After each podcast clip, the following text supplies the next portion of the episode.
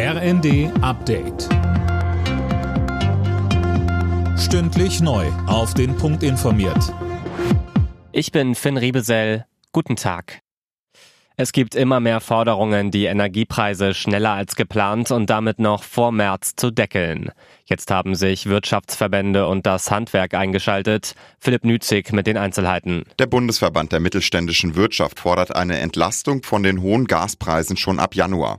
Der Vorsitzende Jäger sagte in den Funke-Zeitungen, eine einmalige Entlastung im Dezember reiche nicht aus. Auch der Zentralverband des deutschen Handwerks mahnt zur Eile. Präsident Wollseifer forderte in der neuen Osnabrücker Zeitung, dass der Staat für Januar und Februar die Hälfte des Abschlags bei Strom und Gas übernimmt.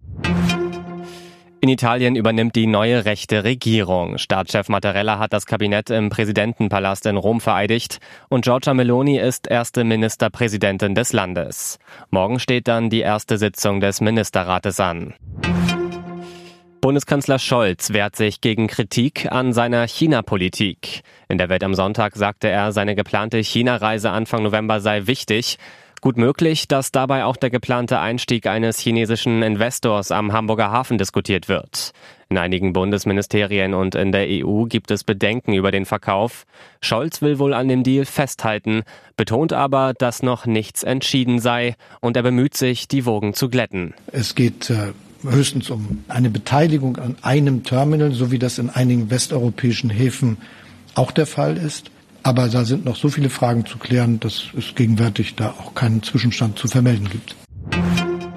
Die STIKO steht offenbar kurz davor, eine Impfempfehlung für Kleinkinder unter fünf Jahren auszusprechen. Wie die Funke-Zeitungen schreiben, will die Ständige Impfkommission darüber zeitnah entscheiden. Laut Kinderarzt und STIKO-Mitglied Zepp werte man dazu gerade Studiendaten aus. Am Mittwoch hatte die EU Corona-Impfstoffe für Kinder unter fünf Jahren zugelassen. Alle Nachrichten auf rnd.de